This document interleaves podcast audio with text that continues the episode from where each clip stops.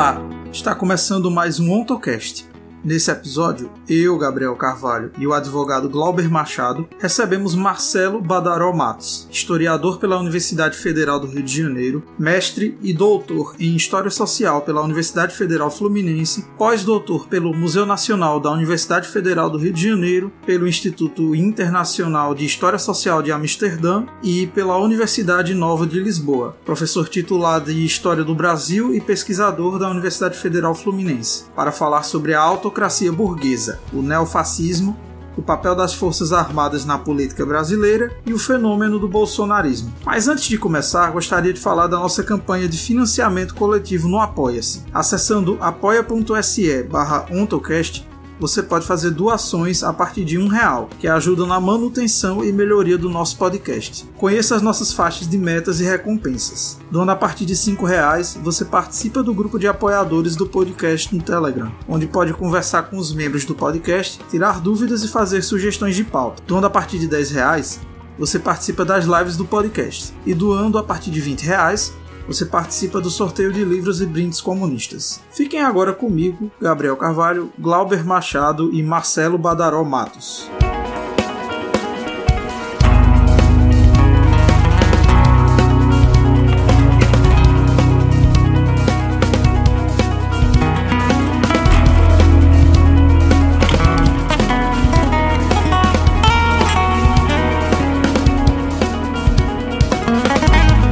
Bem, começando mais um episódio do OntoCast, mais um episódio especial. E hoje a gente vai tratar de um assunto bastante atual, porque diz respeito a esse inferno que a gente está vivendo no nosso país. Hoje a gente vai falar sobre o bolsonarismo, mas não apenas isso. Vamos falar sobre as origens desse movimento, a sua ligação com aspectos mais gerais né, da nossa, do nosso Estado, das nossas Forças Armadas, falar sobre as milícias, enfim, uma série de assuntos nós vamos falar aqui hoje. Para quem está ouvindo o podcast pela primeira vez, eu sou o Gabriel Carvalho, sou estudante de Ciências Sociais da Universidade Federal do Vale do São Francisco. Eu sou pibidiano e agora estou participando de uma pesquisa que estuda sobre o trabalho no período da escravidão. Eu apresentei um plano de trabalho que vai tratar sobre o controle do tempo de trabalho, que eu me inspirei aí nas teses de Mois Postone para tratar sobre essa questão da dominação social do tempo na nossa sociedade colonial brasileira. E para apresentar o episódio hoje comigo está aqui o Glauber. Pode se apresentar, Glauber. Ô, Gabriel, tudo bom? É, aqui é o Glauber, né? O, eu sou advogado. É, meu nome é Glauber Machado, advogado pela UFJF e hoje eu resido é, na cidade de Ipatinga e tenho um interesse dentro do direito, principalmente no direito coletivo e nas ciências sociais é, em geral, o pensamento de Marx, né? É, e sobretudo de seus é, discípulos, é, Lukács José, e José Chazin, principalmente. É, estamos hoje aqui né, para poder falar, como o Gabriel disse, desse inferno, com o professor Marcelo Badaró. Né? Professor pode se apresentar?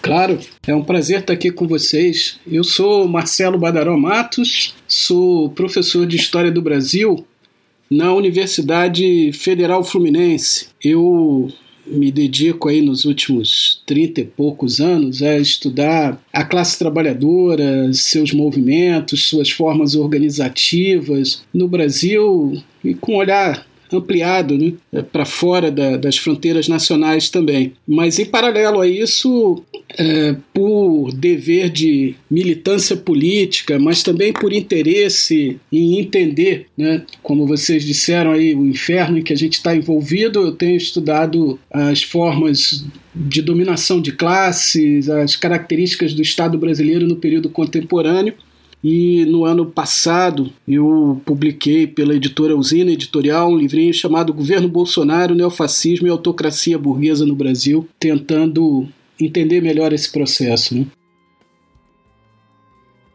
Então, como o professor já deu a pista, nós vamos começar falando sobre a autocracia burguesa no Brasil, que alguns poderiam chamar de bonapartismo, é, esses processos dentro de um país de via colonial como é o Brasil, eu queria que o professor falasse um pouco sobre esse assunto, que ele desse para a gente um panorama histórico sobre esses temas no Brasil, a autocracia burguesa, o bonapartismo e o fascismo.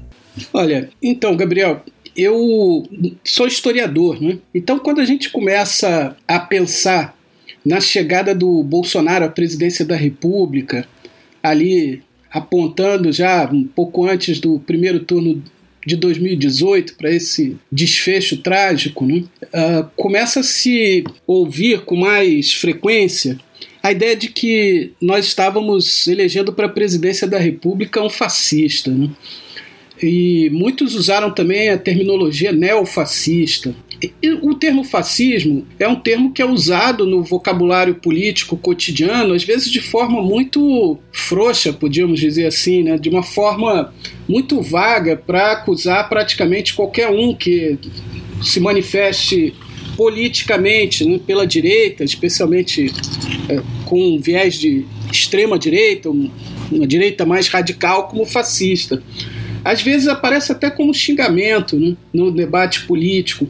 Por isso me pareceu importante, como é da minha formação, buscar uh, raízes, buscar processos históricos de mais longa duração, continuidades, rupturas, mudanças né, nesses processos históricos. Me pareceu importante, para mim que não tinha experiência de estudo específico sobre o fascismo, entender um pouco melhor o fascismo histórico. E por fascismo histórico eu estou me referindo àquele que emergiu na década de 1920, há cerca de 100 anos atrás, depois da Primeira Guerra Mundial nos países da Europa e que se caracterizou por uma combinação de movimentos tendentes a movimentos de massa, com uma ideologia, alimentados por uma ideologia, mas também propagando uma ideologia que a gente costuma chamar de fascista, né? um amálgama de ideias reacionárias, extremamente conservadoras, que apontam para um sentido contra-revolucionário. O final da Primeira Guerra Mundial marcou uh, o processo da Revolução Russa, em 1917, e uma onda de movimentos revolucionários em diversos países europeus. Por isso, a emergência do fascismo se dá com esse tom contra-revolucionário. É, é, literal, não é apenas um adjetivo. Não é? Num contexto de emergência de processos revolucionários, uma força contra-revolucionária.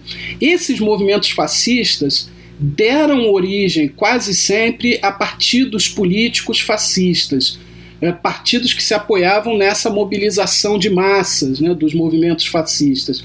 Alguns desses partidos chegaram ao governo via eleitoral, mas nos casos mais clássicos, como na Itália com Mussolini, na Alemanha com Hitler, uma combinação de resultados eleitorais não majoritários com é, composições de gabinetes ministeriais por indicação, seja da monarquia, no caso italiano, uh, seja do chefe de Estado, no caso alemão, o que nós percebemos foi que alguns desses movimentos fascistas, através dos partidos fascistas, chegaram ao governo e, em alguns casos, implantaram regimes políticos fascistas. E por regimes políticos fascistas, a gente está falando de uma forma própria de estado de exceção não é qualquer tipo de ditadura que a gente pode caracterizar como fascista.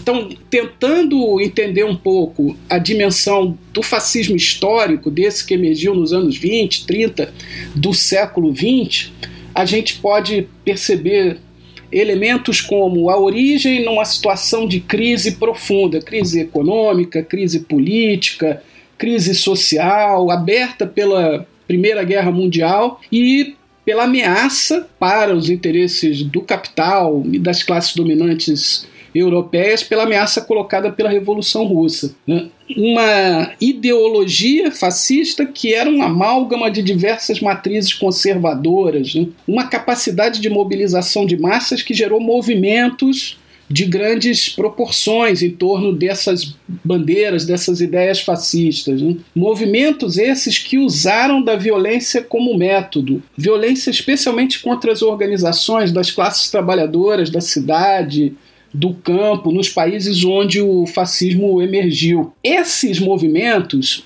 tinham uma base social específica, embora pudessem se ampliar para outros setores, o núcleo central dos movimentos fascistas era a pequena burguesia.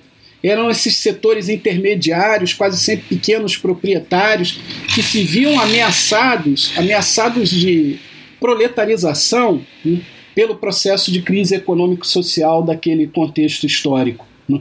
Agora, quando os fascistas chegaram ao governo, eles não governaram para essa base social dos seus movimentos, eles sempre governaram para o grande capital, sempre governaram para a grande burguesia. E quando conseguiram instalar regimes políticos fascistas, esses regimes tiveram como um dos seus objetivos principais exterminar as organizações da classe trabalhadora, fazer o que a gente pode chamar né, de uma contra-revolução a quente. Né? Isso distingue os regimes fascistas de outras formas de estado de exceção. O bonapartismo, por exemplo, para chegar nessa, nessa outra categoria de análise, o bonapartismo, derivado como categoria de análise do estudo que o Marx fez sobre os desdobramentos da Revolução de 1848 na França, o bonapartismo também era uma forma de estado de exceção, ou a forma do regime político desse estado de exceção, derivada de uma situação revolucionária, uma resposta contra-revolucionária, uma resposta num momento de crise em que a revolução se apresentou no horizonte e a burguesia, no caso do estudo original do Marx, a burguesia francesa, sem condições de controlar o processo político a partir de uma representação direta à frente do Estado francês, apelou para o Luiz Bonaparte, apelou para alguém que não era um campeão, um representante direto, um filho né, dileto da própria burguesia. Esse é, sentido do, do apelo a alguém que vem de fora, que aparece como um César, né, que aparece como um, alguém que se coloca acima dos conflitos, tem como resultado uma relativa autonomia do Estado face aos interesses imediatos dessa burguesia. Mas essa autonomia é muito relativa, porque o interesse de fundo, que é conter a revolução social a partir de baixo, a revolução proletária que se esboçou no horizonte em 1848, esse interesse de fundo da classe burguesa, esse interesse um regime bonapartista cumpre. Às vezes é difícil distinguir bonapartismo de fascismo.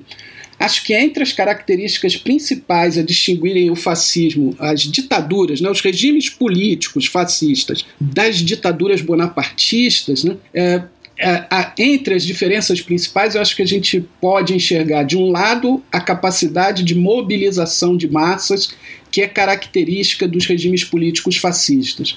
As ditaduras bonapartistas, muitas vezes, né, apelam às massas, mas não têm esse dispositivo de mobilização constante, de demonstração de força a partir de movimentos sociais de massa como uma das suas características.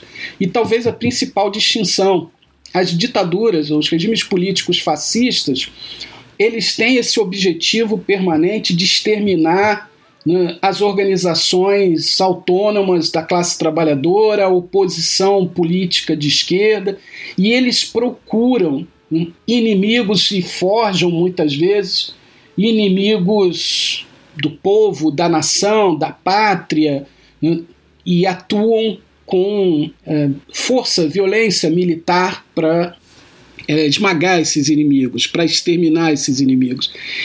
Isso é mais do que uma questão de gradação em termos da violência de Estado aplicada pela ditadura fascista. Dá para ela uma dimensão distinta da, da ditadura bonapartista. Né?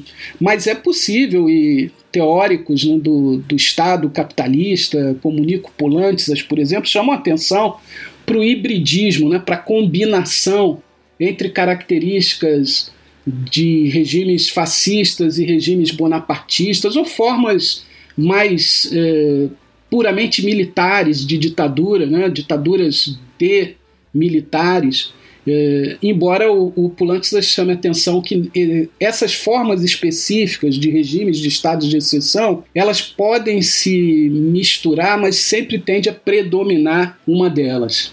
Então eu fui investigar, é, estudar, porque não é o meu terreno, né? fui estudar por outros autores, desde clássicos do, do pensamento marxista, pensadores revolucionários do período da Revolução Russa, como Gramsci, como Clara Zetkin, como Leon Trotsky, né? até historiadores mais recentes, né, já do pós-guerra, tipo Renzo De Felice, Robert Paxton, Emílio Gentili, autores marxistas também desse período, Nico Pulantzas, que eu acabei de citar, Ernesto Mandel, aqui no Brasil o saudoso Leandro Conder, em Portugal um historiador que para mim é uma referência, Fernando Rosas, que estudou o regime salazarista e sua relação com os fascismos históricos. Eu fui estudar nesses autores para tentar entender a dinâmica histórica do fascismo e a partir daí pensar isso que é chamado hoje de neofascismo.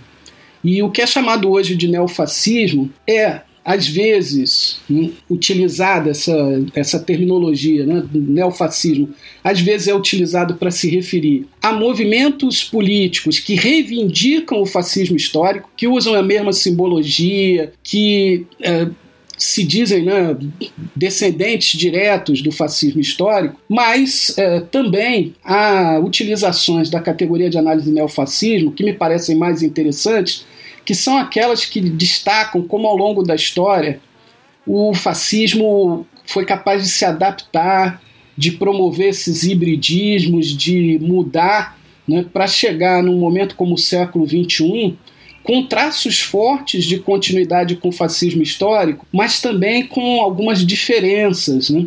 Diferenças que têm a ver com o contexto em que a gente está vivendo. Nós não vivemos um contexto em que a contra-revolução se apresente por conta da ameaça imediata, concreta da Revolução Socialista. Pelo contrário, desde a queda dos regimes socialistas do leste europeu, aí entre final da década de 1980 e início dos anos 1990, né, desde é, aquele período, a gente não viu emergir nenhuma ameaça concreta de revolução socialista no horizonte. Tivemos, sim, muitos movimentos que derrubaram regimes autoritários, tivemos levantes de massa, mas não está no, no horizonte imediato a Revolução Socialista. Né?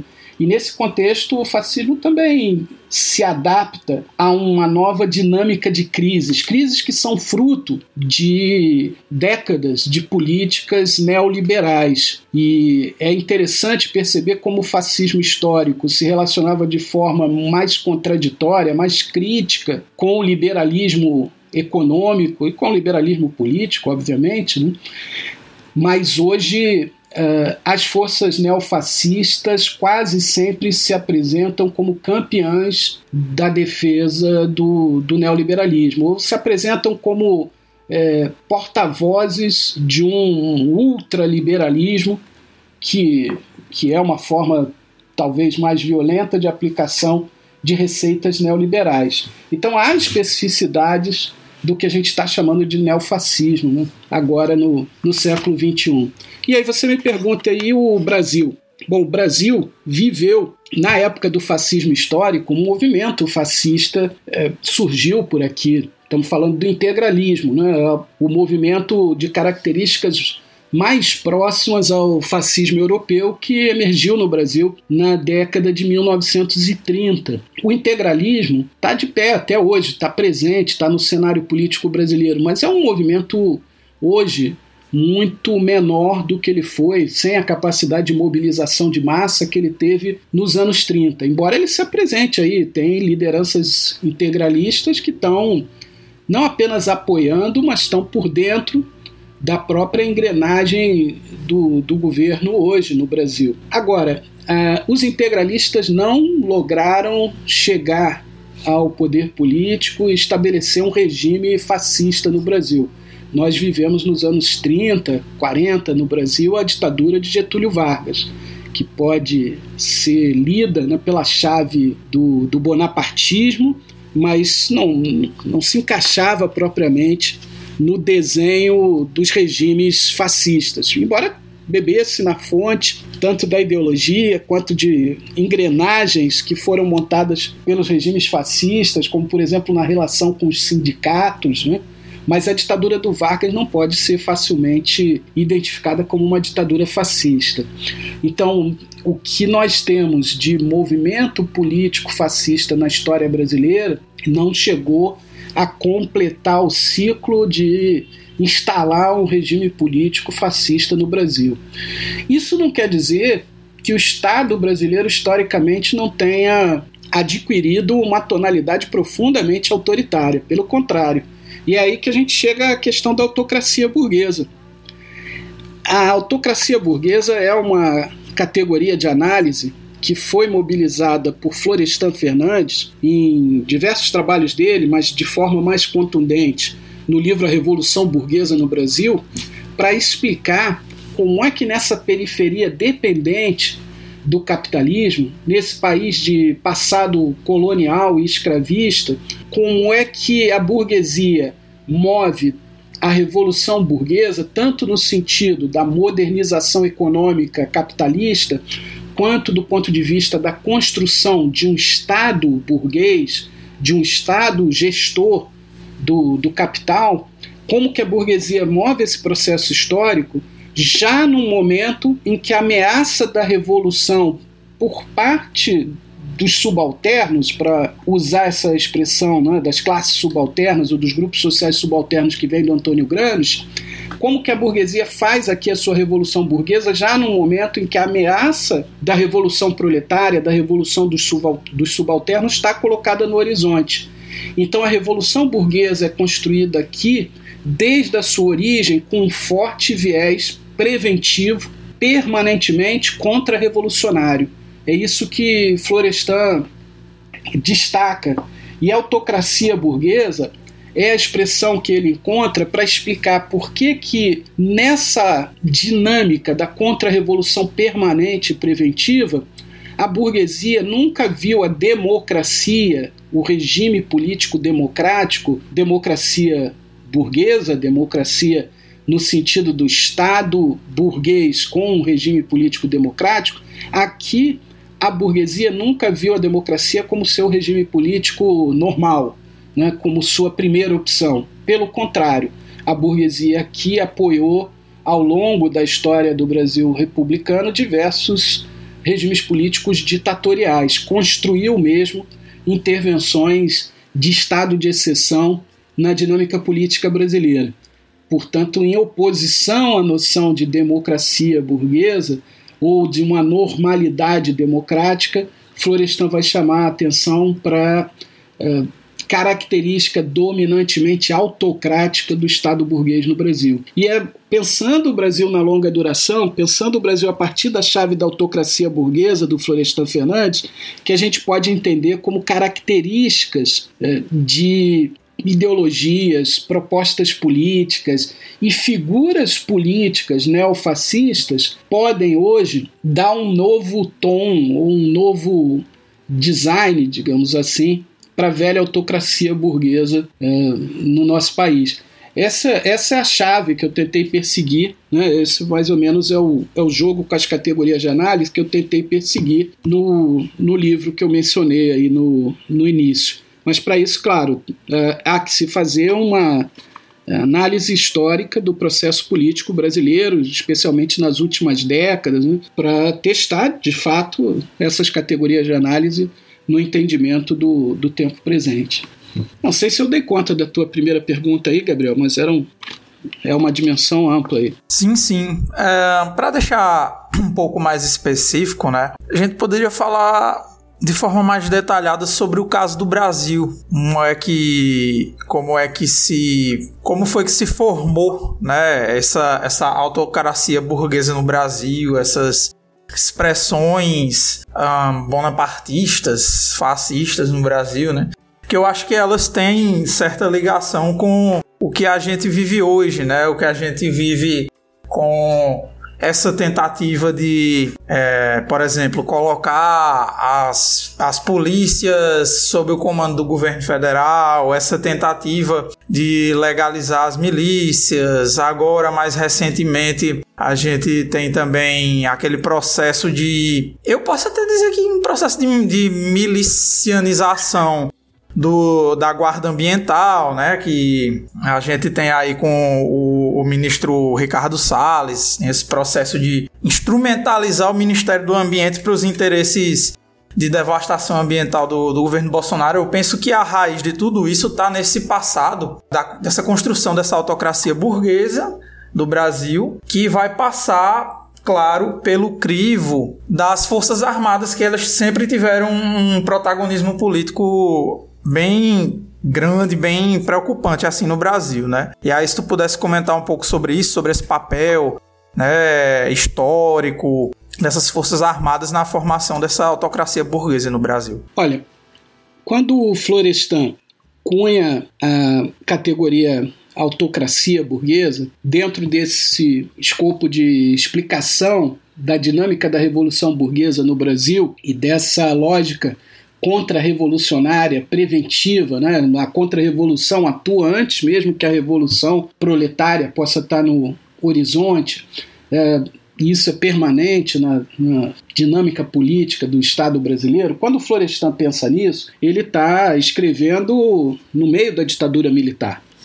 Ele que foi um militante político de esquerda no final da ditadura do Estado Novo, entrou para a universidade, se transformou numa referência da construção de um campo de estudos, de uma área acadêmica da sociologia no país e acabou sendo caçado né, do, do seu cargo na Universidade de São Paulo pela ditadura militar, quer dizer, enfrentou uma segunda ditadura e meio aqui, um, o início do livro ele escreve ainda no Brasil, uma segunda parte ele está no exílio. Uh, nesse contexto, Florestan uh, discute a autocracia burguesa no Brasil. E ele pensa nessa categoria de análise a partir de um quadro de referências que não é meramente político. Na concepção do Florestan, essa autocracia burguesa responde a demandas de um capitalismo dependente.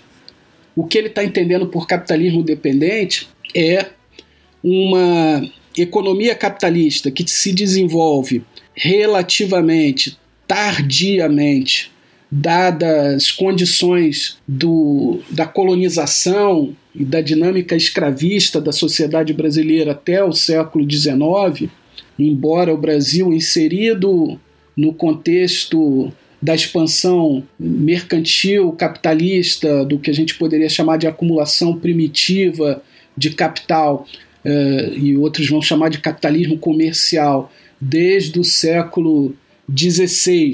Né? Uh, e no século XIX, já um, como nação independente, se relacionando com o capitalismo industrial da principal, da primeira potência capitalista da época, que era a Inglaterra, embora inserido nessa dinâmica da expansão para o mercado mundial do capitalismo europeu, o Brasil era marcado por relações de trabalho escravistas, né, determinadas inclusive pela dinâmica dessa expansão do capitalismo europeu.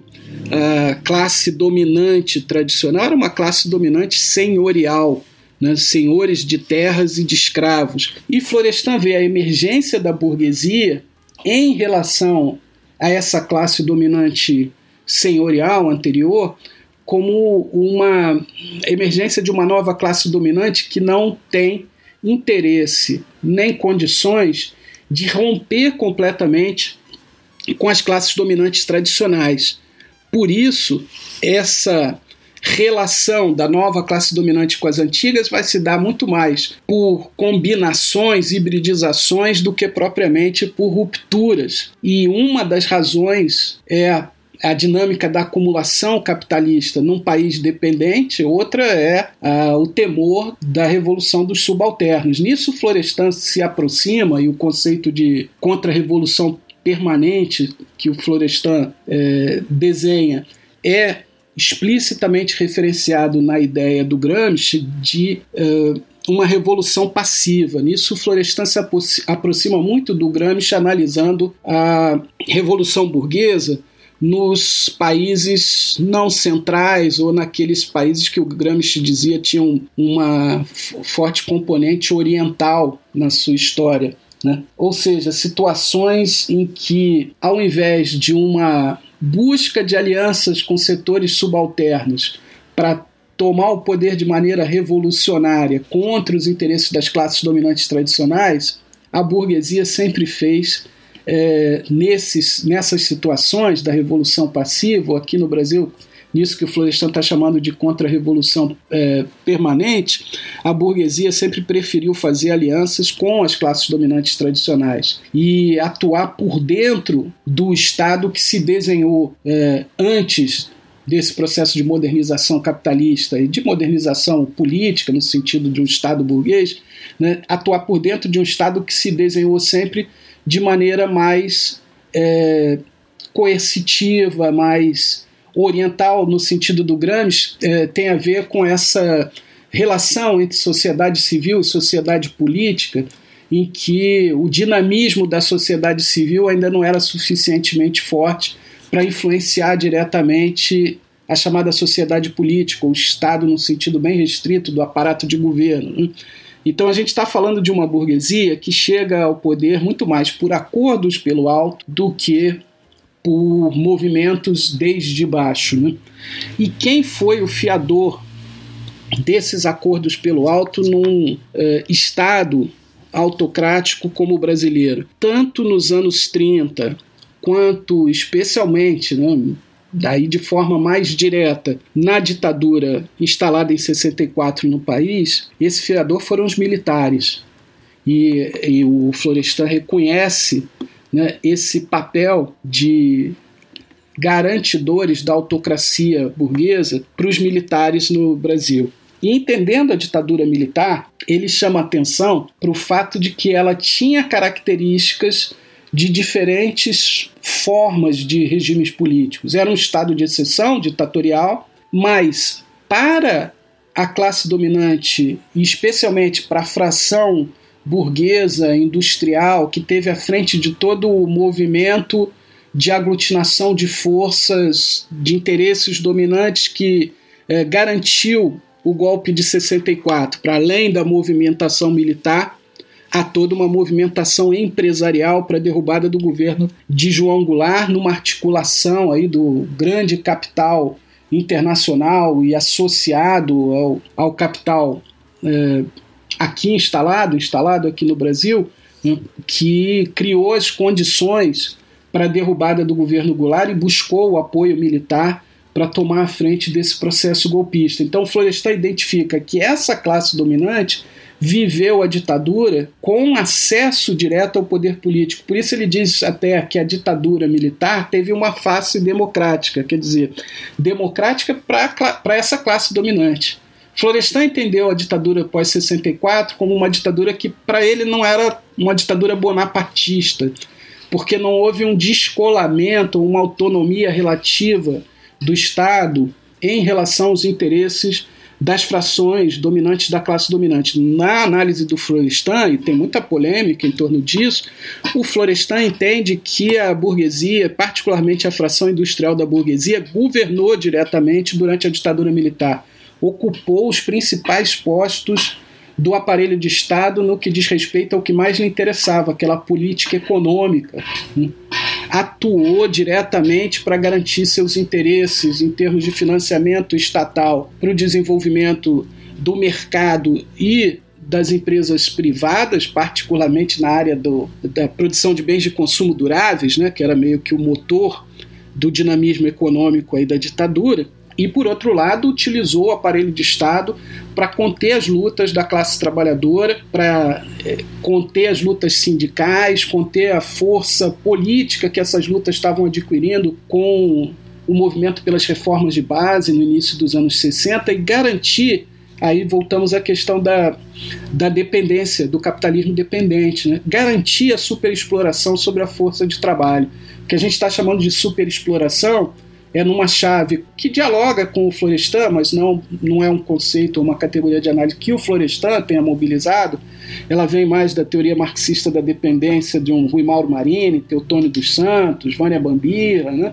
O que a gente está chamando de superexploração é a característica de um capitalismo dependente que tem que remunerar o capital para acumular aqui dentro, mas também está submetido a formas de troca, de intercâmbio desigual com o capitalismo central, ou seja, tanto no comércio internacional, no financiamento estrangeiro ao desenvolvimento capitalista no Brasil, nas formas de remuneração do capital das grandes empresas multinacionais, seja pela via direta né, da isenção de impostos para se instalar aqui, seja pelas remessas de lucro ou pelo pagamento pelas patentes, pela propriedade industrial, o capitalismo na periferia dependente, como é o caso do Brasil, tem sempre que produzir mais valor numa dimensão suficiente para remunerar tanto a acumulação interna quanto essas trocas, esses intercâmbios desiguais, quer dizer, remunerar o, o capitalismo dos países centrais.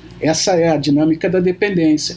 E isso só é possível com uma exploração da força de trabalho que combine as formas relativa e absoluta de extração da mais-valia, ou seja, extensão da jornada de trabalho, intensificação do trabalho, em alguma medida né, a introdução de novas tecnologias, é, ampliando a dimensão do, do trabalho morto em relação ao trabalho vivo. É, em alguma medida eu digo porque nós estamos falando do, do, capitalismo periférico, aqui não é a ponta do, do avanço tecnológico, mas é preciso implantar como regra aquilo que muitas vezes é, é parte ou é, é, é excepcional no capitalismo central, que é a remuneração da força de trabalho abaixo do seu valor. Ou seja, o pagamento de salários num valor que é inferior àquilo que se considera necessário para a reprodução da força de trabalho, né? para alimentação, vestuário, moradia, de uma força de trabalho que tem que estar tá pronta para todo dia ser explorada pelo capital. A isso a gente é, chama, né, pela via da, da reflexão da teoria marxista da dependência, superexploração da força de trabalho. E nesse caso, Florestan identifica o seguinte: olha, o, é, a ditadura militar, a autocracia burguesa no Brasil, no período da ditadura militar, ela tem que empenhar forças autoritárias em relação à classe trabalhadora o tempo todo, porque para garantir essa superexploração da força de trabalho, ela precisa, no extremo, usar do terrorismo de Estado, ou seja, usar de uma face que o Florestan vai dizer uma face fascista, né, de repressão, de extermínio, porque é por esse caminho da violência coercitiva mais direta e cotidiana que se pode conter o sentido explosivo, né, potencialmente explosivo da superexploração da força de trabalho. Então, Florestan identificava essa relação entre uma ditadura que tinha na sua forma política né, um componente mais de violência direta do Estado, de terrorismo de Estado, de extermínio, né, é, identificava esse componente com as necessidades da aceleração da acumulação capitalista numa economia capitalista dependente que passavam essas necessidades pelo controle de forma a mais brutal da força de trabalho. É, esse, esse tipo de articulação é que eu acho que dá um tom próprio para a autocracia burguesa, para essa forma específica de dominação de classes que combina modelos de Estado de exceção numa é, sociedade periférica e dependente, numa cap, numa economia capitalista dependente como a brasileira.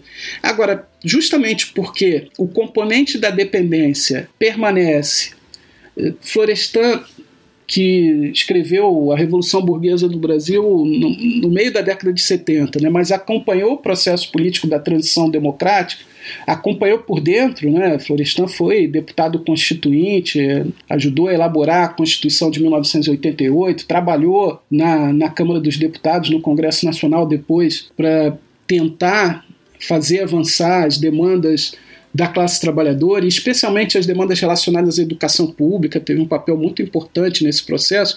Florestan acompanhando a transição política e a constituição de uma nova forma política democrática no Brasil depois da ditadura militar, ele chamou atenção para que essa é, transição não representava uma ruptura com o modelo autocrático burguês e, e a contra-revolução permanecia, se não a quente, ele usava essa expressão, né?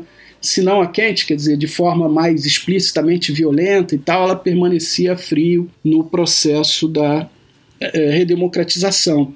Então, Florestan entendia ali a, a, permanência de elementos autocráticos no desenho do regime político que sucedeu à ditadura militar no Brasil. E alguns dos que você apontou na pergunta, Gabriel, por exemplo, a presença das Forças Armadas na dinâmica política, uh, alguns desses elementos relacionados à violência de Estado né, são característicos dessa continuidade autocrática num regime político formalmente democrático. Isso não só Florestan, como diversos outros analistas da transição política no Brasil chamaram atenção né, para isso. Então acho que é mais ou menos por aí que eu podia responder a tua pergunta.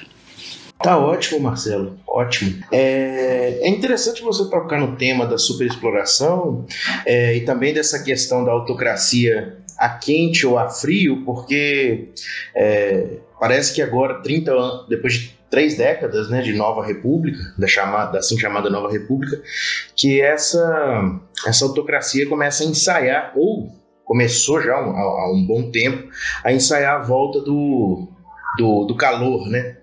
É, e é interessante você tocar no tema da superexploração, porque ele está muito relacionado a um dos corolários do, do bolsonarismo, que é a perseguição de, direi de direitos a direitos sociais, né? E também é, a gente pode dizer que o que engendra efetivamente esse bolsonarismo é um, seria um reacionarismo apelativo, revisionismo histórico, apologia da violência e da tortura, é, uma, a, constante apelação aos apoiadores, né? É, e o ultraliberalismo, e com, com apoio irrestrito às classes mais abastadas, é, a gente poderia elencar esses como alguns pontos que, com os quais o bolsonarismo tem muita intimidade. Então, nesse sentido, é, a gente queria saber, que na sua perspectiva, o que, que aproximaria, o que afastaria o bolsonarismo do fenômeno chamado assim de neofascista e da ditadura empresarial militar de 64. Beleza, Glauber. A pergunta é bem interessante e eu vou começar então por essas características mais ideológicas do bolsonarismo. Né? Olha, o bolsonarismo é algo que nós estamos chamando com esse nome num período é, como algo que emergiu num período muito próximo no tempo. Né? É, Bolsonaro é uma figura pública há mais de 30 anos, quase 40 anos, e nós começamos a falar de bolsonarismo em 2018 para entender a ascensão do Bolsonaro, a posição que o coloca em condições de chegar à presidência da República, não basta entender a ideologia. É claro, né? nós sabemos que Bolsonaro só chegou à presidência da República em 2018 porque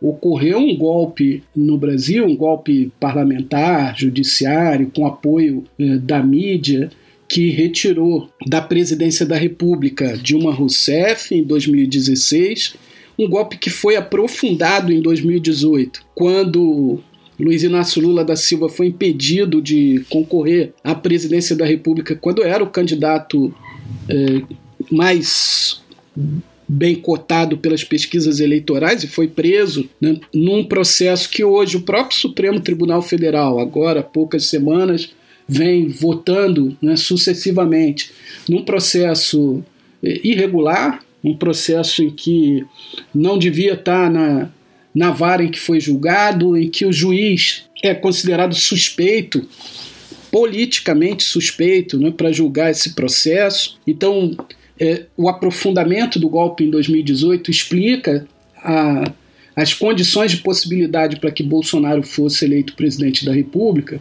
mas a gente sabe que esse cara que era um parlamentar obscuro, né, é, que representava uma posição que poderíamos dizer assim aproximativamente, né, sindicalista dos militares, defendia salários, benefícios dos militares, era eleito quase sempre com essa base eleitoral de militares e familiares de militares, pensionistas e tal, mas que já expressava na, nas suas falas, nas, nos seus posicionamentos, né, características de um político fascista. E por, por características de um político fascista, aqui eu estou falando não só apologia da ditadura militar, mas apologia da face terrorista de Estado da ditadura militar, a tortura, a morte dos militantes políticos de esquerda. É um político que sempre falou que eh, a saída tanto para a esquerda quanto para aquele inimigo genérico chamado do bandido, né, ou do marginal e tal, a saída era a eliminação física, a morte. Então é daí que a gente está fazendo essa aproximação com uma ideologia fascista. Né? Mas como que esse político relativamente obscuro e tal se transforma num potencial candidato à presidência da República e acaba chegando lá, né? É, essas dimensões de uma ideologia que eu vou chamar aqui de neofascistas, se apresentam no período mais recente, na trajetória do, do Bolsonaro, como capazes de amalgamar uma base mais ampla. É, se a gente olhar para as votações dele, é em 2014 que ele pela primeira vez tem uma votação expressiva para deputado federal. Ele é o deputado federal mais votado no, no Rio de Janeiro em 2014. E é a partir daí que ele começa a desenhar uma trajetória ascendente né, de eh, potencial candidato a presidente da República.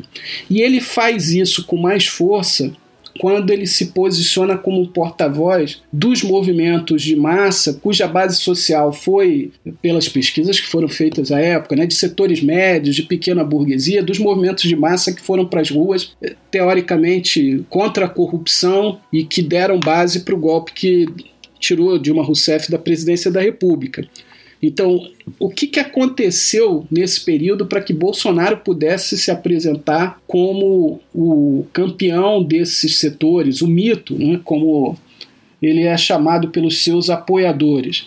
Eu acho que ele conseguiu canais e espaço para verbalizar uh, tanto as suas concepções, como você diz, né, de apologia da ditadura, de revisionismo histórico, né, quanto novas é, características do seu discurso que ele agregou no período mais recente. Por exemplo, Bolsonaro ganha mais espaço e mais audiência quando ele começa a fazer a denúncia do que ele vai chamar, a partir de movimentos que já estavam é, em curso né, do que ele começa a chamar de ideologia de gênero. É quando ele denuncia como kit gay, uma expressão que ele usou na época e retomou na campanha eleitoral, ele usou isso no Jornal Nacional, quando foi entrevistado, quando candidato a presidente, já em 2018, né, ele chamou de kit gay, na época, na origem, no,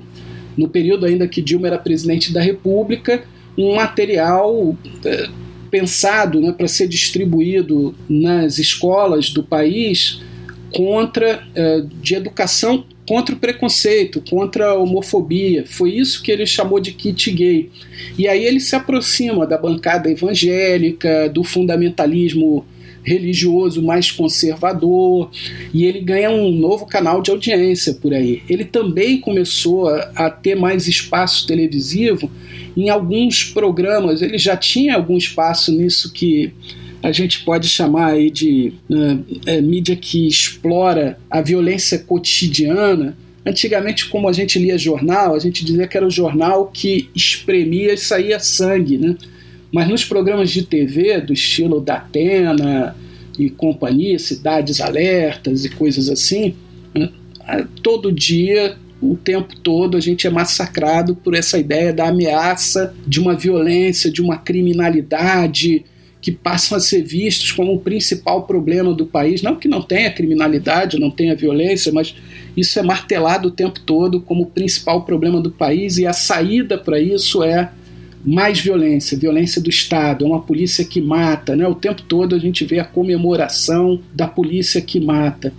É, Bolsonaro já tinha alguma entrada por esses canais, né? mas ele ganha outras, ganha entrada, por exemplo, naqueles programas que querem ser meio engraçadinhos para cobrir a política de Brasília, que vão entrevistar Bolsonaro como um, um personagem pitoresco, né? E acabam dando para ele uma audiência de massas nova. Né? Então ele vai conseguindo esses canais, o diálogo com as igrejas, eh, especialmente com aqueles setores né, fundamentalistas evangélicos que, através da pregação do moralismo conservador, eh, se projetam politicamente, participam do jogo político com um discurso reacionário né, ele, ele ganha mais espaço na, na mídia televisiva e ele agita essas ideias que você mencionou, né, um reacionarismo mais apelativo, uma apologia da violência como única solução para dar fim à violência. Então é a ideia de armar as pessoas para que elas reajam a criminalidade e o que isso acaba criando são novos criminosos, né? pessoas que se matam por motivos os mais banais e, e isso está relacionado aí a toda a agitação midiática em torno da violência como principal problema, da criminalidade como principal problema. Mas quem é criminalizado no Brasil? Basta ver quem são as vítimas principais dessa política de encarceramento em massa. Né? Que, que, existe no Brasil hoje, ou quem são uh, as principais vítimas da, da violência policial, né, num país em que, só aqui no Rio de Janeiro, só no estado do Rio de Janeiro, se mata pelas mãos da polícia todo ano muito mais pessoas do que em todo o território dos Estados Unidos. E a gente está falando de uma polícia nos Estados Unidos extremamente violenta, né, que tem gerado agora esse tipo de reação de movimentos eh, sociais, de grandes manifestações, mesmo no meio da pandemia, desde o ano passado, como aquelas que se deram em torno da morte do George Floyd. Né? Essa semana o policial foi finalmente condenado pelo assassinato do George Floyd nos Estados Unidos, mas a gente está falando de uma situação de violência policial que é numericamente, quantitativamente ainda mais intensa no Brasil, mas cujos alvos são muito parecidos com aqueles dos Estados Unidos. Né? É, pessoas negras que são normalmente moradores das periferias, das favelas, das grandes cidades brasileiras, em termos de alvo da, da violência policial, principalmente homens jovens. Né? Então, esse é o perfil também dos encarcerados no Brasil. Ou seja, essa violência tem, no fundo, um sentido de controle social, de controle sobre as parcelas mais precarizadas, mais pauperizadas, que são racializadas, que são periféricas da classe trabalhadora brasileira. E aí voltamos à questão da superexploração da força de trabalho. O que, que explica, no fundo, a, o golpe de 2016 e as condições criadas para que o Bolsonaro pudesse chegar à presidência da República? Eu acho que, se formos olhar mais a fundo no processo, a gente tem que olhar para a dinâmica das relações de classes, né, entre as classes sociais fundamentais, e tentar entender esse Estado eh, brasileiro, esse Estado burguês, essa autocracia burguesa, a partir das demandas, dos interesses, das articulações da grande burguesia, do grande capital no Brasil.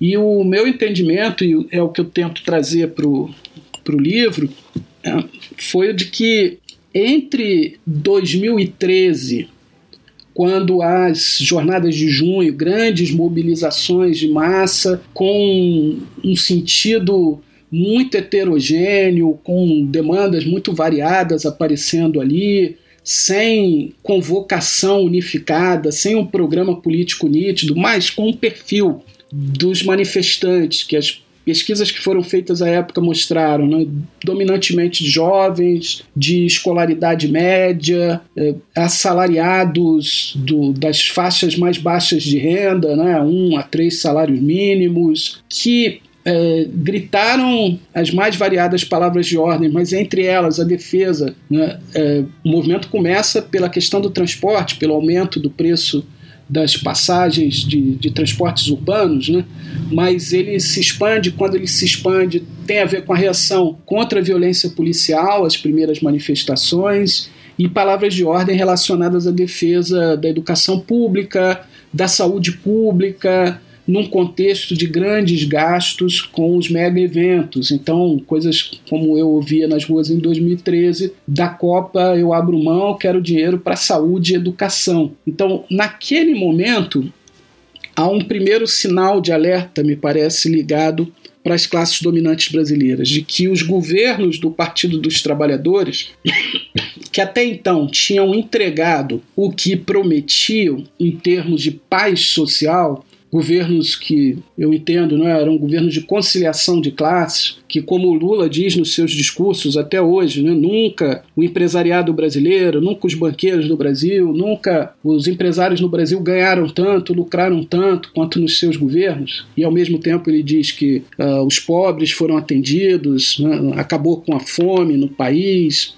É, então, governos que se propunham a fazer políticas sociais que amenizassem as condições de miserabilidade dos setores mais precarizados da classe trabalhadora, mas manter a política econômica central de valorização do, do grande capital né, através de mecanismos como ortodoxia nas contas públicas, superávit primário, um banco central que fixou juros elevados, uh, um aporte de capitais públicos para eh, tentar garantir pelo, eh, pelas obras públicas, pelo acesso a financiamento para o consumo e tal, que a crise de 2008 não tivesse um impacto muito devastador na economia brasileira. Quer dizer, um governo que trabalhou o tempo todo por essa eh, garantia dos interesses do grande capital, representado no governo né, pela pela presidência do Banco Central com Meirelles, pelos ministérios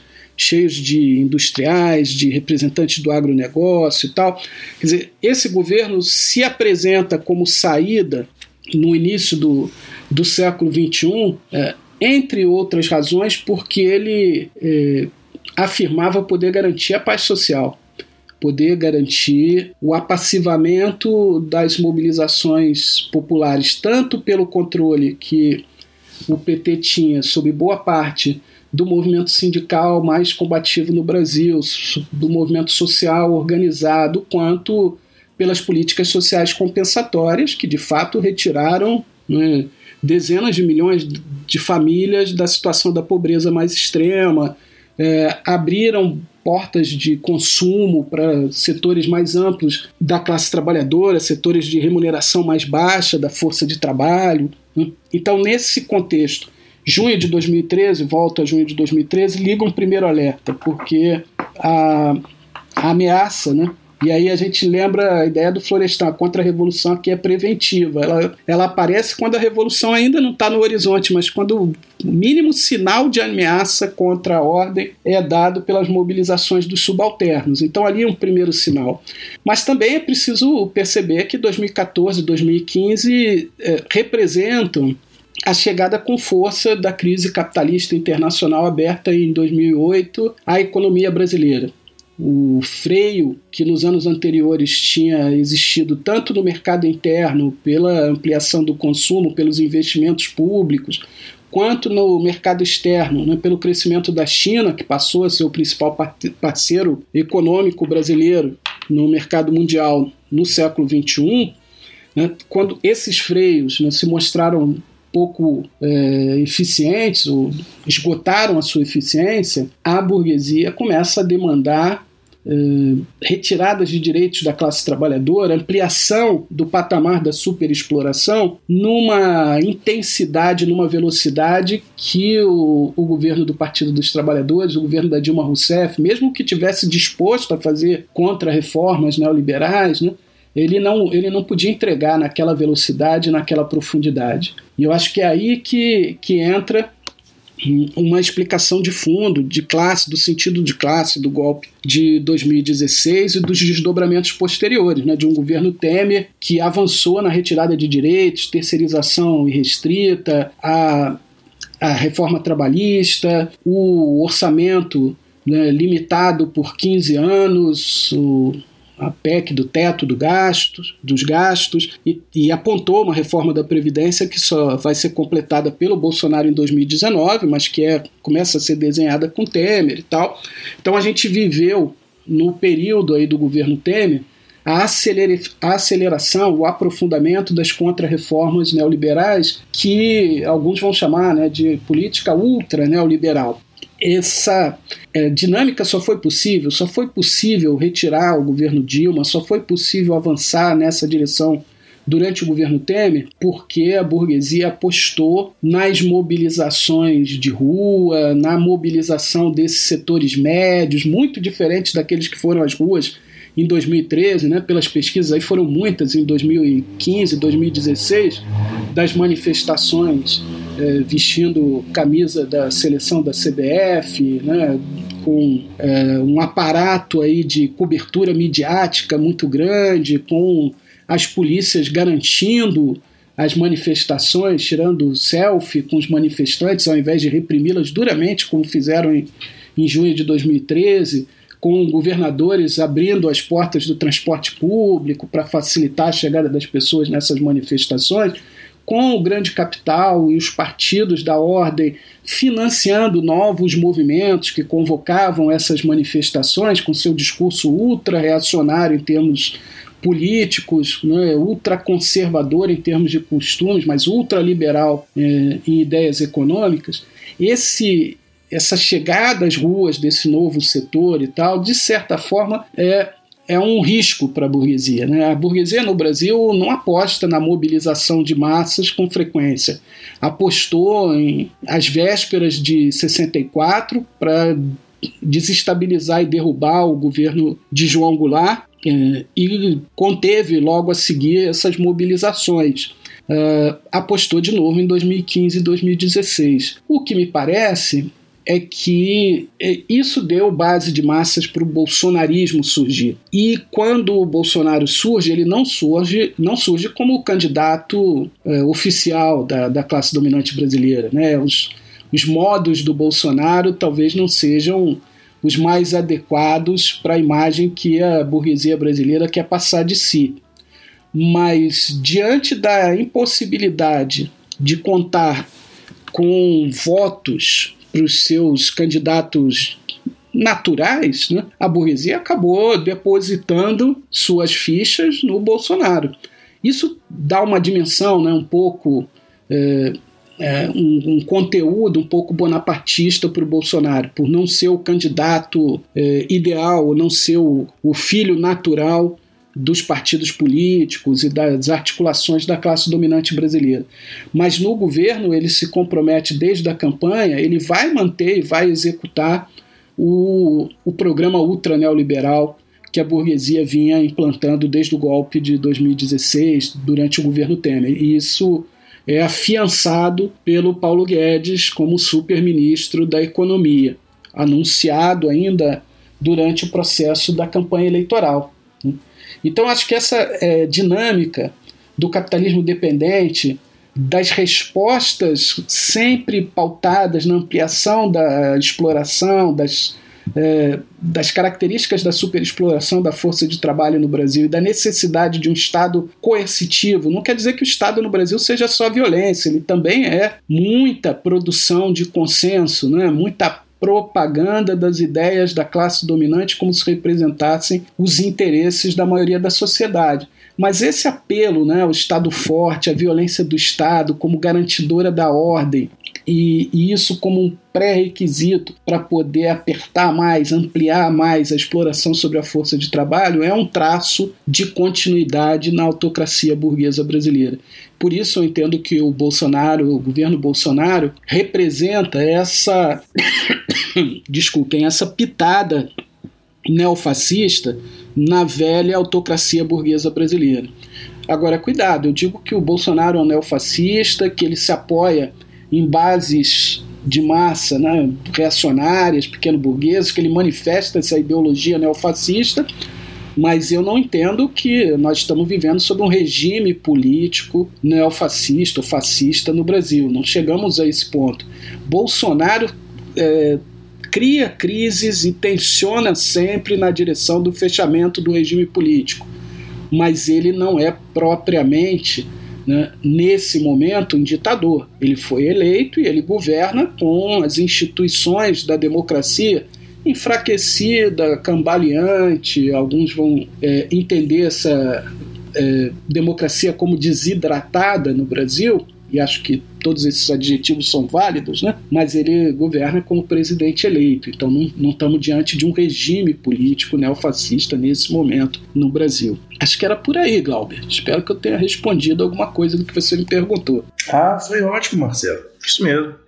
É, eu queria tratar de um tema é, mais específico, né? É, sobre, sobre essa, essa miríade de, de, de, de determinações que, que formam esse fenômeno que é o bolsonarismo, é, a gente tem uma tem um, um, algo em especial que ficou bem bem na cara. É, eu acho que nos primeiros seis meses de governo do Bolsonaro já, né, é, todo o Brasil, assim, quem, quem conseguiu, quem vê consegue admitir, né, se for honesto, é, a relação do, do, do, do, da, do, do, governo com, com, as, com as milícias, né? Na verdade, até a família do presidente, assim, é, é ela tem uma relação, pelo visto, bem próxima, né, com milicianos. Então, eu queria, eu queria entender, é, a, na sua perspectiva, como é que ocorre essa relação entre Forças Armadas, milícias e bolsonarismo, né? É, da, do, do, do, baixo oficialato, eu imagino, junto com as milícias e o bolsonarismo, e como é que ocorreu o surgimento dessas milícias e a relação desse surgimento com, o, com os Esquadrões da Morte, né, com o Scuderie Lecoq dos anos 60, né, com os Doze Homens de Ouro da Polícia Civil, com o, o Paranhos Fleury. Gostaria que você comentasse sobre. Tá certo, Glauber. É, eu acompanho muito atentamente as análises de um, de um amigo, de um colega de universidade, uma pessoa que eu é, leio as coisas que escreve, vejo as, as coisas que ele opina, porque ele é muito bem informado e tem uma, acho que uma análise muito rica sobre esse processo, que é o José Cláudio Souza Alves, professor de sociologia da, aqui da Universidade Federal Rural do Rio de Janeiro. E o José Cláudio estudou o surgimento dos esquadrões da morte, dos grupos de extermínio na Baixada Fluminense, nessa região aqui do Rio de Janeiro, da, da região metropolitana, né, que é, é, hoje habitada, sei lá, por uns mais de 4 milhões de pessoas, e que é, teve desde o final dos anos 60, início dos anos 70, né, é, assistiu à formação desses grupos de extermínio que tem como característica, o Zé Cláudio chama muita atenção para isso, nascerem de dentro do próprio Estado, das forças de segurança do Estado e que na sua origem eram financiados pelas empresas capitalistas da região, especialmente pelo comércio local e tal, para eliminar os, os bandidos havia ali uma é, escolha socialmente direcionada de quem era o bandido. Né? O bandido era sempre o pobre, o, o, ladrão de galinhas, digamos assim, né? usando essa expressão metafórica. O bandido não era. Uh, o contraventor, os caras que operavam a máfia do jogo do bicho, por exemplo, no Rio de Janeiro, a quem os grupos de extermínio sempre tiveram muito conectados. Né? E o bandido também não era o torturador, o executor de inimigos políticos do, do regime militar, porque muitos desses representantes aí da, dos esquadrões da morte, né, dos grupos de extermínio, eram também né, ligados às forças de repressão da ditadura, porque eram justamente aqueles que operavam com maior autonomia em relação aos comandos diretos, né, conhecidos é, não, não, não, operavam por fora, não era propriamente um porão da ditadura, mas tinham mais autonomia de ação e estavam mais acostumados a exercitar esse terrorismo de Estado, a tortura, a eliminação física, né, a morte, o desaparecimento dos inimigos políticos da ditadura, é um know-how aplicado à eliminação desses é, bandidos, como eram tratados pelos que encomendavam a sua morte aos grupos de extermínio, aos esquadrões da morte.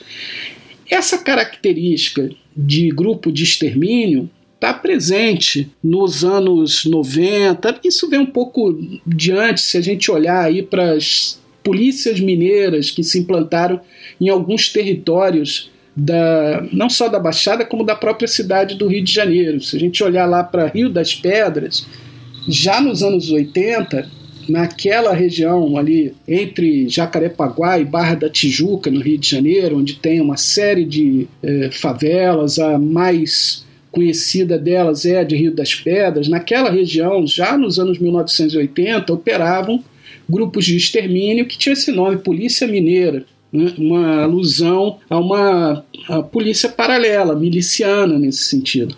Seus é, responsáveis, né, seus executores, tinham esse perfil que o Zé Cláudio encontra lá na Baixada Fluminense. A gente que veio, o, que pertencia ou que pertenceu em algum momento às forças de segurança do Estado e que operou sempre né, é, ampliando sua participação dentro do Estado. Tanto é que esses grupos, desde a, dos esquadrões da morte, né, dos grupos de extermínio da Baixada, até as novas milícias que crescem a partir da década de 90 no Rio de Janeiro, eles elegem, elegem vereadores, elegem na Baixada Fluminense, já cansaram de eleger prefeitos, né, eles participam do, do organismo do Estado por dentro, inclusive nos processos eleitorais, porque controlando pela violência e é, pelas práticas de é, relacionamento social, sempre pautadas pela violência que implantam no, nos territórios onde estão presentes, esses setores controlam o voto também, né? controlam quem pode se candidatar, entre os candidatos, quem pode se candidatar a ganhar votos em determinadas regiões da cidade. Bom, essas, é, é, essa evolução dos grupos de extermínio para as milícias né, passou por uma diversificação das atividades.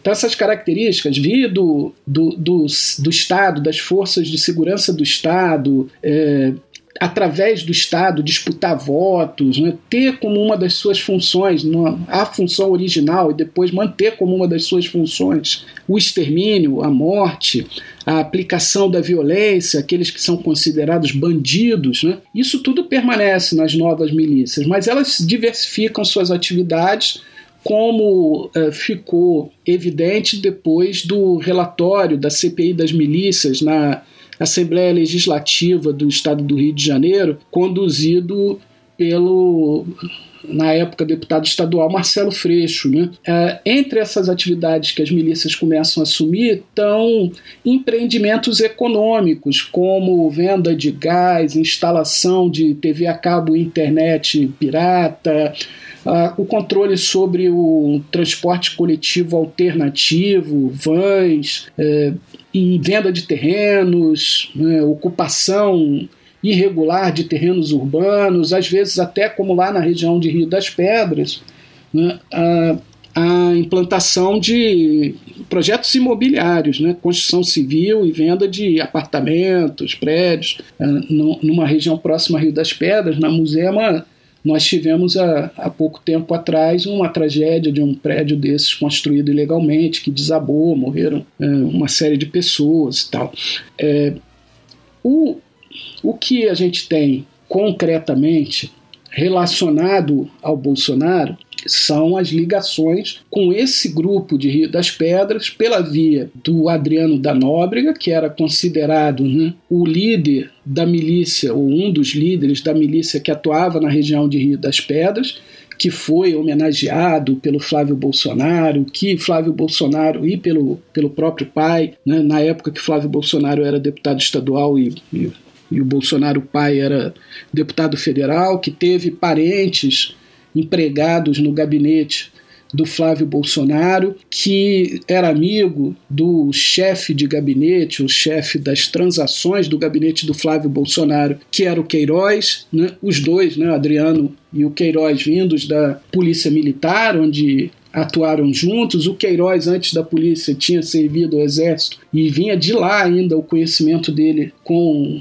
com o Bolsonaro, né, o contato dele com o Bolsonaro. Então há essa ligação já estabelecida por todo tipo de é, investigação policial que veio à tona né, na, na grande imprensa, pelas investigações feitas pela grande imprensa.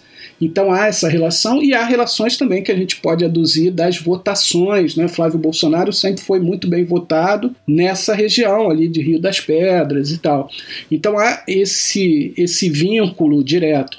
Isso é, pode dizer muito sobre como, desde a ditadura militar, não apenas instrumentos repressivos do aparato de Estado, como as polícias militares, né, que são, no Brasil, herdeiras né, de corpos militarizados policiais que vêm lá do Império, mas que foram sofrendo transformações é, e, e, ganhando características que na ditadura militar é, inscritas em lei né, de forças auxiliares das Forças Armadas. Por isso, é, com tribunais próprios, né, os tribunais militares, com formas de inquérito próprio. Com... Bom, não só esse tipo de estrutura repressiva do Estado permaneceu de pé da ditadura para é, a transição democrática e para o regime democrático que, que existiu no Brasil depois, como essas relações entre, digamos, o Estado oficial e as suas formas paralelas não só permaneceram, como se ampliaram. Então, no Rio de Janeiro, a força de controle territorial e, com isso, também a força política das milícias hoje é muito grande. Esses nexos da família Bolsonaro com as milícias, eu estou falando daqueles que estão divulgados, que são conhecidos. Pode ter muito mais coisa, mas eu não, não tenho como afiançar essas coisas. Eles lembram para gente, mas esses nexos que a gente já conhece, eles lembram para gente que o neofascismo na periferia do século XXI talvez não precise montar aqueles grupos milicianos que o fascismo do início do século XX montou. As milícias fascistas eram quase sempre compostas por ex-combatentes da Primeira Guerra, que foram fundamentais aí na ascensão dos movimentos fascistas pela violência que imprimiam, quase sempre contra organizações da classe trabalhadora, do movimento camponês, como foi o caso na, na Itália. Do, da ascensão fascista de Mussolini. É, talvez não seja preciso, por quê? Porque é, forças milicianas já existem e podem estar a serviço desse projeto neofascista por outros caminhos que não de uma ligação direta, né, de uma de vestir um uniforme e atuar né, explicitamente em nome do, da liderança fascista. É, isso é possível de identificar hoje nos assassinatos políticos, por exemplo.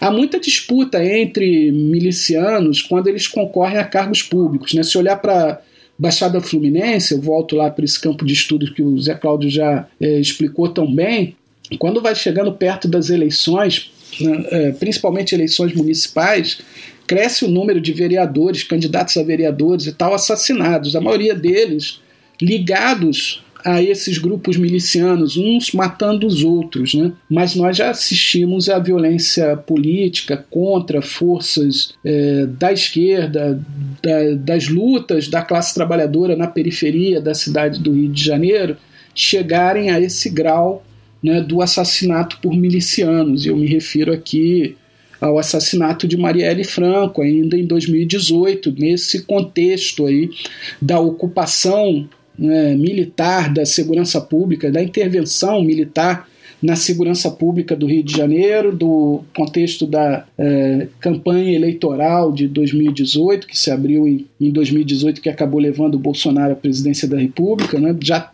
embora o crime até hoje não tenha sido completamente esclarecido, seus executores foram identificados e presos e estão ligados também uh, à milícia e a milícia de Rio das Pedras, aquela lá do Adriano da Nóbrega, né, num, outras lideranças daquela milícia tão relacionadas ao, ao assassinato de Marielle Franco, né, outros eh, executores né, do, do grupo chamado Escritório do Crime foram utilizados para acabar com a vida da Marielle Franco. Então aí a gente tem é, ligações que parecem dizer para gente que é, tanto homologias quanto diferenças, né, mas que o neofascismo do século XXI também pode contar aqui no Brasil com suas forças milicianas. É mais ou menos por aí que eu entendo isso, Galvin.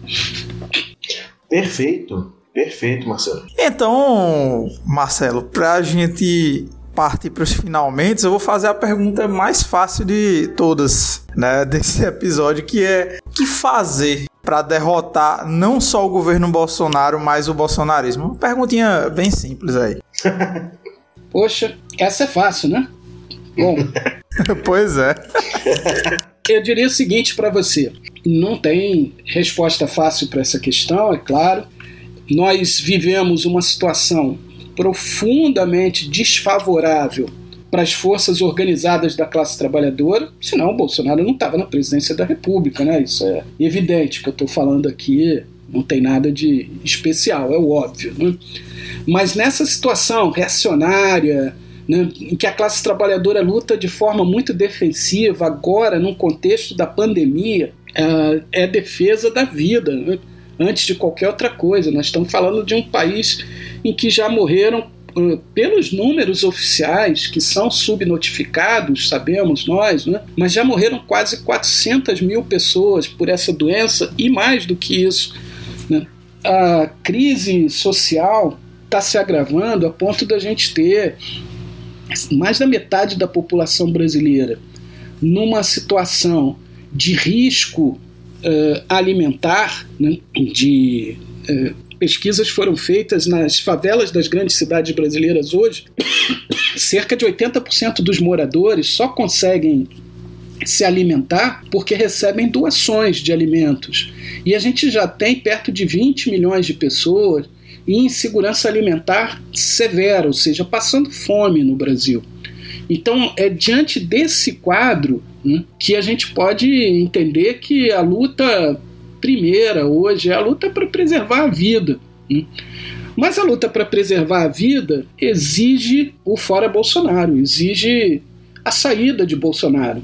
Porque toda a política do governo desde o início da pandemia, que eu estou falando da pandemia porque é o que nós estamos vivendo mais agudamente, mas toda a política do governo desde o início da pandemia foi dirigida para ampliar a crise sanitária e social. Há já pesquisas com toda a legislação e as normas, as portarias do governo federal feitas pelo núcleo de pesquisa dirigido pela Deise Ventura na USP, com a ONG Conectas, né, que mostram que houve uma intenção subjacente à política pública do governo Bolsonaro de ampliar a disseminação do vírus com a justificativa de que quanto mais rápido criássemos uma imunidade coletiva, melhor.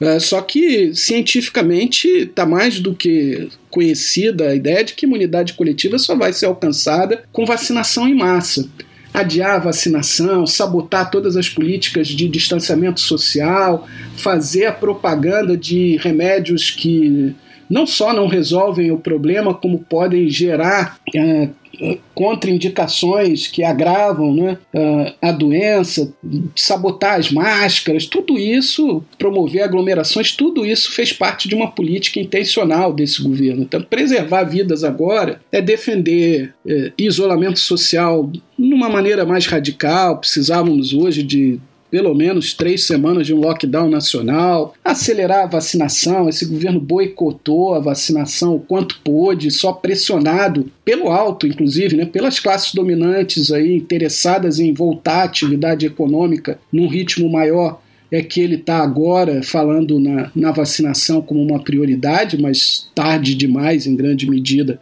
para transformar isso em realidade. Né? É, nós precisamos retomar como patamar mínimo o auxílio emergencial de 600 reais no ano passado. É, nós precisamos de garantias de emprego para que as pessoas não sejam desempregadas durante a pandemia e para isso também precisa de auxílio para os pequenos negócios que empregam tanta gente no Brasil.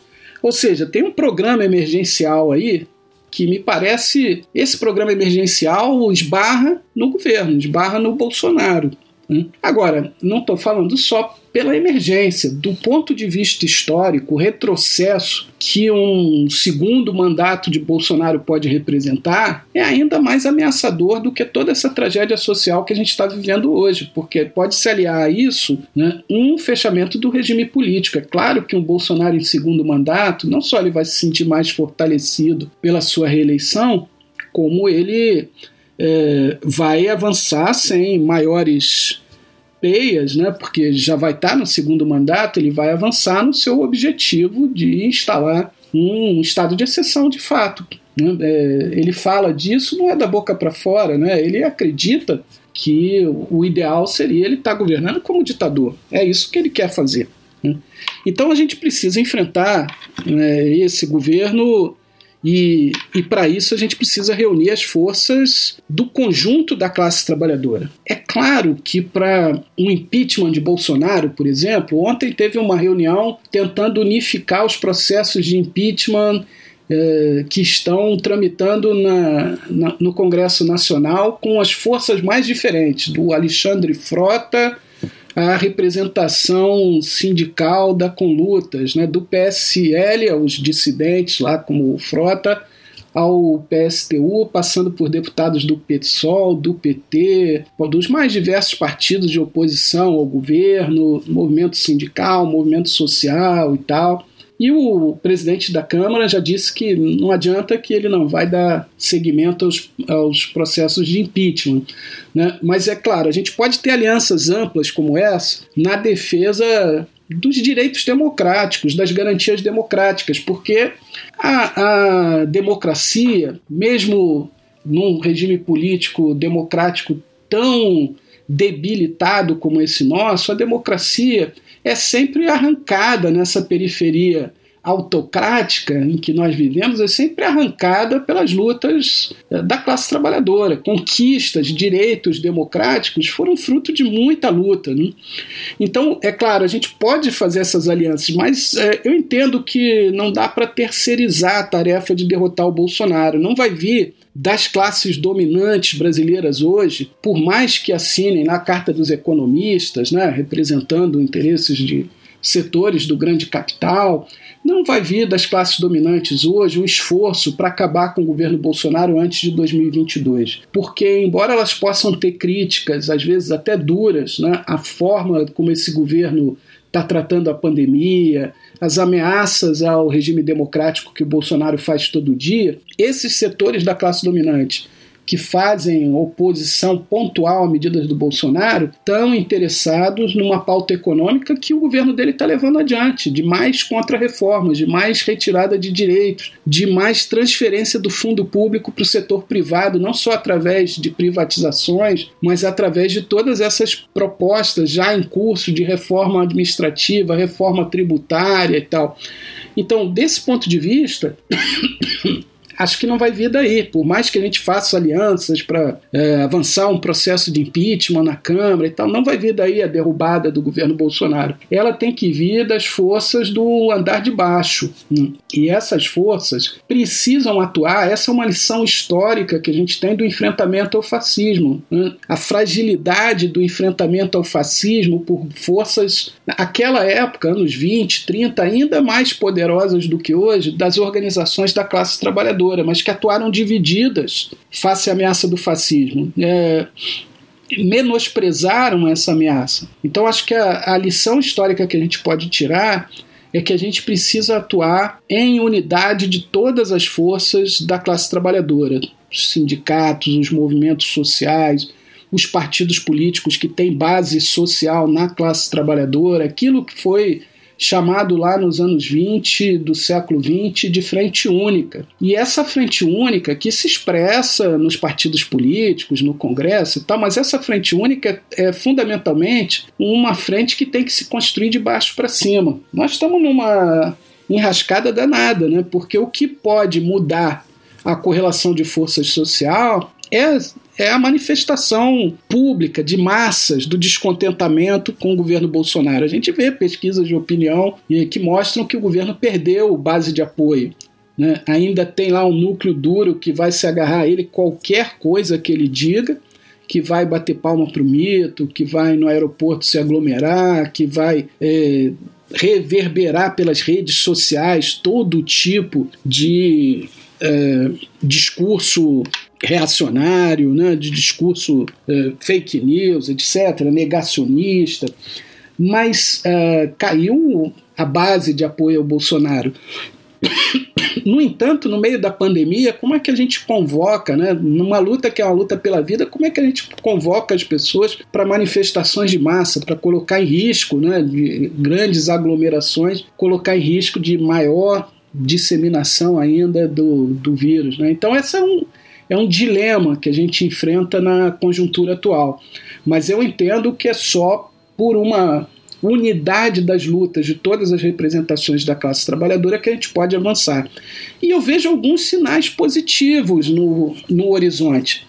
Nessa luta pela vida, nessa luta para garantir que as pessoas não passem fome, para ter um mínimo de educação sanitária, né, contra o governo que faz um processo constante de deseducação sanitária, né, propaganda negacionista da, da pandemia e tal, tem surgido ou tem aparecido em evidência, porque eles já estão aí presentes há algum tempo, né, articulações de movimentos muito importantes, movimentos que nascem da própria periferia, nas favelas, para arrecadar alimentos, para fazer né, um mínimo de garantia de saúde, de educação sanitária, para distribuir né, material de limpeza, máscaras, é, que assumem um certo protagonismo na auto-organização dos setores subalternos. Em alguns momentos, esses movimentos foram às ruas nos últimos tempos, aí, eu diria no meio do ano passado, com aquelas manifestações contra a violência policial e o racismo no Brasil, que não foram só eco do que estava acontecendo nos Estados Unidos, que elas tinham uma dinâmica própria aqui, nas manifestações antifascistas do meio do ano passado. Né? Esses movimentos tem um, um, potencial relacionamento com movimentos mais antigos, por exemplo, o MTST, que tem feito pelo Brasil todo as cozinhas comunitárias para tentar atacar de frente o problema da fome, que hoje é um movimento social. Né, que se expande para além da sua demanda originária, né, que é a demanda pela moradia, ele está atuando hum, na, na frente de lutas aí contra a pandemia, assim como o MST, né, que já distribuiu toneladas e toneladas de alimentos produzidos por assentamentos frutos da luta pela reforma agrária no Brasil, alimentos na sua é, maior parte né, orgânicos, produzidos a partir de uma tecnologia própria, desenvolvida pelos movimentos sociais no Brasil, e que hoje estão aí né, servindo a mitigação dessa grave crise alimentar pela qual o país está passando. Quer dizer, esses novos movimentos que têm surgido aí, eles podem se articular e eles têm se articulado com movimentos mais antigos no sentido de criar frentes de luta. Né? Eu acho que ainda precisa ir adiante. Os sindicatos, as centrais sindicais, têm estrutura para entrar de cabeça nessas articulações.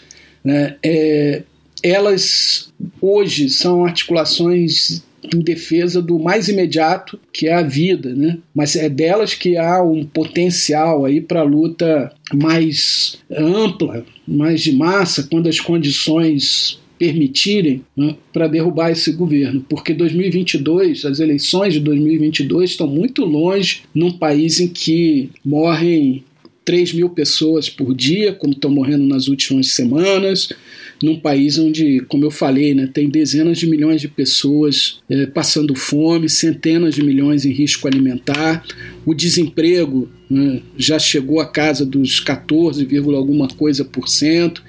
Menos da metade das pessoas em idade ativa está no mercado de trabalho hoje, e isso é um recorde negativo da série histórica calculada pelo IBGE. Quer dizer, nessas condições, ou a gente enfrenta o governo neofascista unificando todas as forças da classe trabalhadora, ou a gente corre o risco de um aprofundamento das condições já terríveis, né, reacionárias e tal, que a gente vem enfrentando desde o golpe de 2016, agravadas depois da eleição do Bolsonaro e agora né, ganhando dimensões de tragédia humanitária com no contexto da pandemia. Acho que era por aí. Eu não tenho, infelizmente, eu não tenho a resposta acabada para isso, mas eu me inspiro no na história para tentar encontrar algum caminho.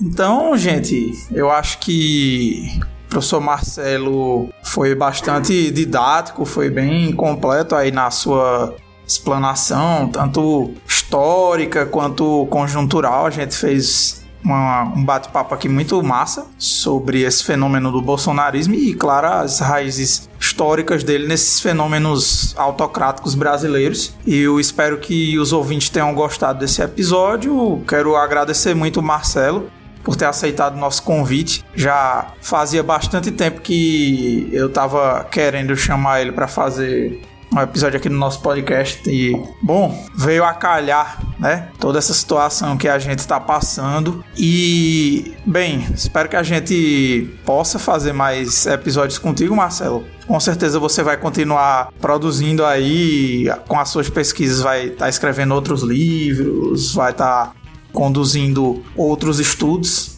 que com certeza vão dar mais temas aí pra gente trabalhar, pra gente debater aqui. Então, muito obrigado por ter aceitado nosso convite. Agradeço aí a Gabriel, Glauber, ao convite para estar aqui no Antocast, a todo mundo que se dispuser a ouvir essa conversa nossa, né? E dizer que foi um prazer. Eu estou sim à disposição para outros momentos voltar a conversar com vocês. Valeu mesmo. Ah, foi um prazer mesmo, professor. Foi, foi ótima a explicação. Professor. E, e assim, é, é uma boa também, porque agora o pessoal vai querer, vai querer ver o livro também. E agradecer né, é, a sua vinda e assim como o Gabriel disse, que, que venha mais e queria agradecer também a você, ouvinte, que acompanhou a gente até aqui. E é isso. Muito obrigado também a vocês, queridos ouvintes do Ontocast, por terem ficado aqui até o final. Eu espero que tenham todos um bom dia, boa tarde, boa noite, um bom momento a todos e um grande abraço. Até o próximo episódio.